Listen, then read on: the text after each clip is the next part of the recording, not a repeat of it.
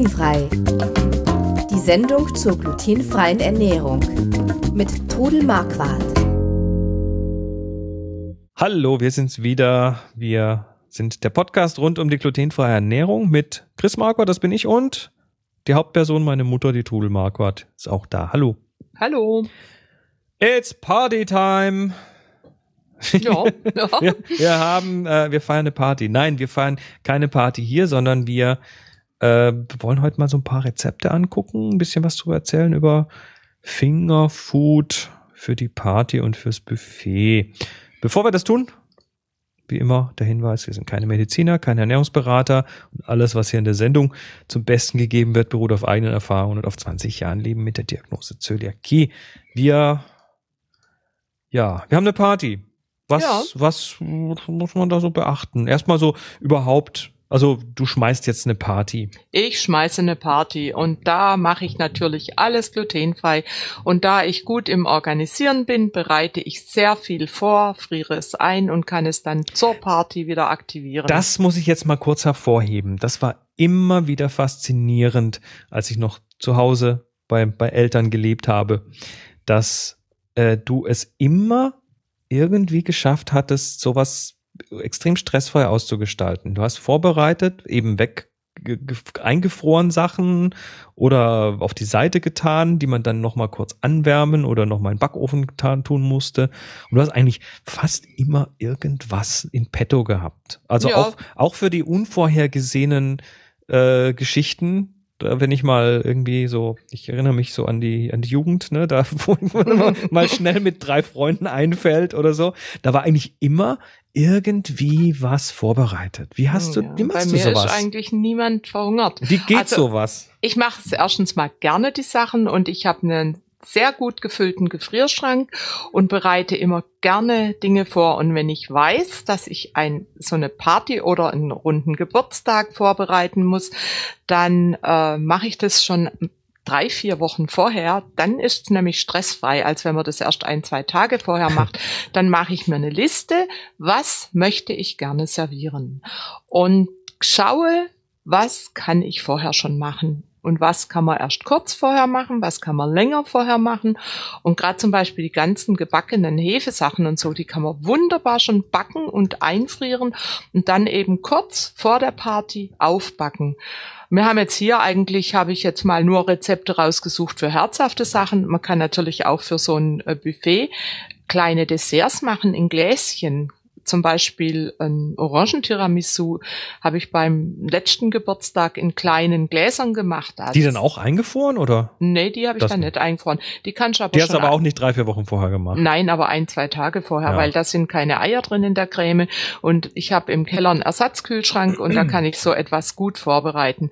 Aber jetzt gerade zum Fingerfood, was man eben aus der Hand raus essen kann. Das da ist ja für Partys mal ganz, ganz gut, weil da muss man jetzt Eben. nicht irgendwie mit dem Teller jonglieren oder äh, zumindest nicht mit Teller und Messer und Gabel und kann das so im Nee. Stehen quasi, Da kann, kann das man also, so zu sich nehmen. man kann kleine Teller auf den Tisch tun, man kann Servietten hinlegen und äh, diese Sachen einfach aufbauen. Und also zum Beispiel, was habe ich noch gar nicht so arg lange entwickeltes Rezept, das habe ich mal irgendwo gesehen.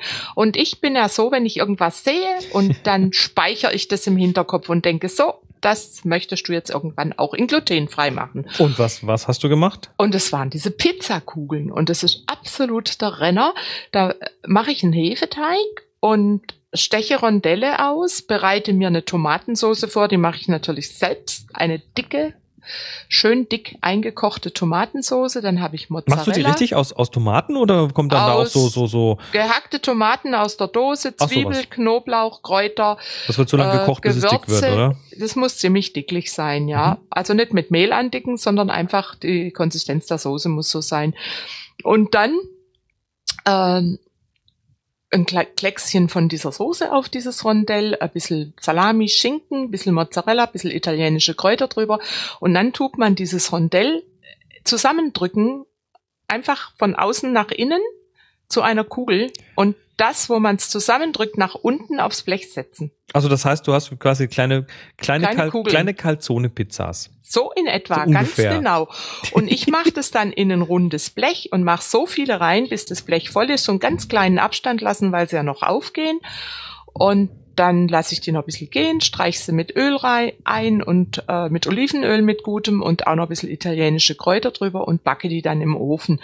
Und dann kann man die praktisch so in diesem runden Blech oder auf eine Tortenplatte und dann kann sich jeder seine Kugel abzupfen. Das klingt jetzt aber wirklich lecker. Das ist nicht nur lecker, das sieht auch lecker aus. Ja, und dann mache ich halt gern Käsestangen, die kann man aus Plunderteig, aus Hefeteig, aus ähm, Blätterteig machen. Da wird äh, einfach ein Teig rechteckig ausgerollt und wird mit Eigelb bestrichen und ähm, dann kommt Käsegeriebener drauf auf die Hälfte dieser Platte, die andere Hälfte wird drüber geschlagen und dann sch äh, schneidet man Streifen so ein, ein bis anderthalb Zentimeter breit und dreht die. Also die, die, die, die, die verdrillt man so in sich die selber. Die verdreht man, genau. Und legt sie aufs Blech und dann nachher noch ein bisschen mit Eigelb bestreichen, ein bisschen Kümmel und grobes Salz drüber streuen, die dann backen und die dann in ein, in ein Glas reinstellen. Also und Kümmel kann drauf, muss aber nicht, oder? Muss nicht, das ist Geschmackssache. Man kann schon ein paar machen. Du kann, man kann auch welche mit Sesam oder mit Mohn bestreuen. Mm. Das kann man so machen, wie man das gerne hätte. Und die sind richtig gut, die Dinger. Oder ein Käsegebäck, da kann man dann, macht man einen Mürbeteig und ich mache dann auch verschiedene Mehle rein, mal Amaranth oder Quinoa.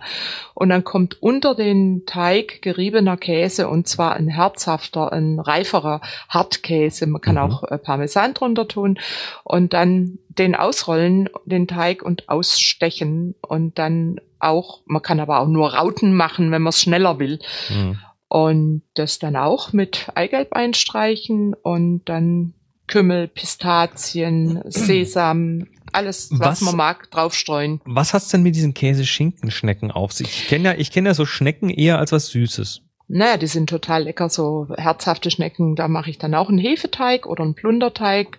Den haben wir auch schon mal besprochen. Den findet ihr auf meinem Blog und auf der Website.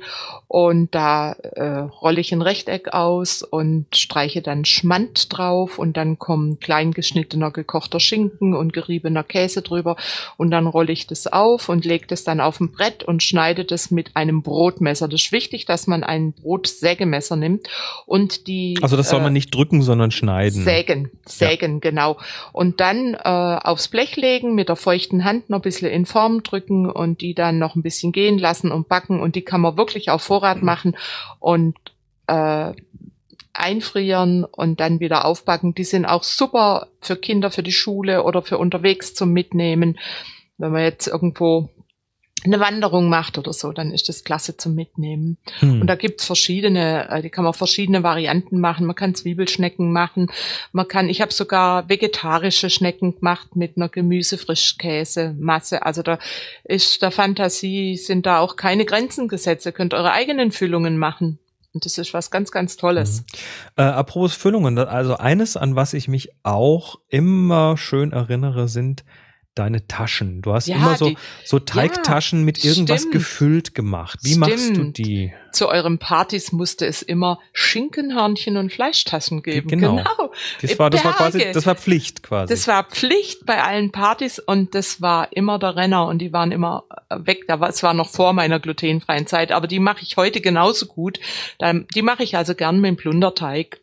Und äh, die Hörnchen, das ist ganz einfach ein Dreieck und da kommt dann, also ich also Teig, Teig in Dreieck schneiden? In Dreieck So längliche schneiden, Dreiecke, oder? Längliche Dreiecke. Sehr gut eignet sich dafür ein, ein äh, Tortenteiler, weil der ah. so schöne schmale Teile macht und dann einfach ein bisschen Schinken, gekochter und roher Schinken gemischt, klein gewürfelt drauf, aufrollen mit äh, Eigelb einstreichen und backen. Und die Fleischtaschen, da mache ich Rechtecke und da mache ich eine Hackfleischfüllung. Quadrate, glaube ich sogar, oder? Mm, ja, nachher sind's Rechteckige gebacken, Quadrate. Nee, Dreiecke. Oder Dreiecke, ja. ich habe gerade ein Bild vor mir. Das, ja. Sind, das ist wie, wie wenn man eine Serviette auf äh, über genau. Eck faltet quasi. Ja, so du hast recht. Ich habe sie inzwischen auch schon rechteckig gemacht, Alles klar. aber Dreieck. Du ich sehe noch gerade so ein anderes Bild vor mir. Ja, klar. Und dann mache ich eine ganz pikante ähm, Hackfleischfüllung, Rinderhackfleisch und dann kommt kleine Käsewürfelchen rein und ganz klitzekleine Paprikawürfelchen. Also auch Zwiebel. da sind der Fantasie, Fantasie keine Absolut. Grenzen gesetzt. Und, und da dann eben die Dreiecke und mit dem Gäbelchen außenrum zudrücken. Wie mit, klebst du die mit irgendwas zusammen? Mit irgendwie Ei oder so? Man kann ein bisschen Eiweiß außenrum streichen und, und die dann einfach zu, auf, mit dem Gäbelchen zusammendrücken. Es gibt aber auch so spezielle Taschenformer. Ah, In ja. der Schweiz heißen sie Täschler. Teschler. Ja. Äh, vielleicht schon mal, ich weiß gar nicht. Hast du ich, bestimmt schon gesehen. Äh, da legt man dann das rein, das Teil. Und, damit und die alle Füllung. exakt gleich aussehen. Absolut, Muss ja schließlich hier Ordnung sein, ne? Ja. aber das, da hast du recht, an die habe ich gar nicht mehr gedacht. Aber das war wirklich immer der Renner, diese Fleischtaschen. Also das ist wirklich für mich ganz wichtig, diese Also, Erinnerung. Die Taschen, die Taschen Wenn müssen du her auf eine das Party. nächste Mal kommst, backe ich Fleischtaschen. Okay, mach das. Ja. Ja, und wir sind wieder durch. Hoffentlich habt ihr jetzt Bock auf eine Party. Aber wenn, wenn ihr keine Party habt, schmeißt einfach eine. Ne? Kann man Ja, ja, genau. einen- Oder irgendeinen backt- Anlass finden und dann macht eine Party. Oder backt euch sowas auch mal ohne Party. Stimmt. Die sind einfach lecker, die Sachen. Die sind auch schnell weg dann. Ja. Okay, wir sind jetzt auch schnell weg und kommen nächste Woche wieder mit Folge 70. Bis dann, macht's gut. Tschüss. Tschüss. Sie hörten glutenfrei. Die Sendung zur glutenfreien Ernährung mit Todel Marquardt. Über 900 glutenfreie Rezepte und weitere Informationen auf www.glutenfrei-kochen.de.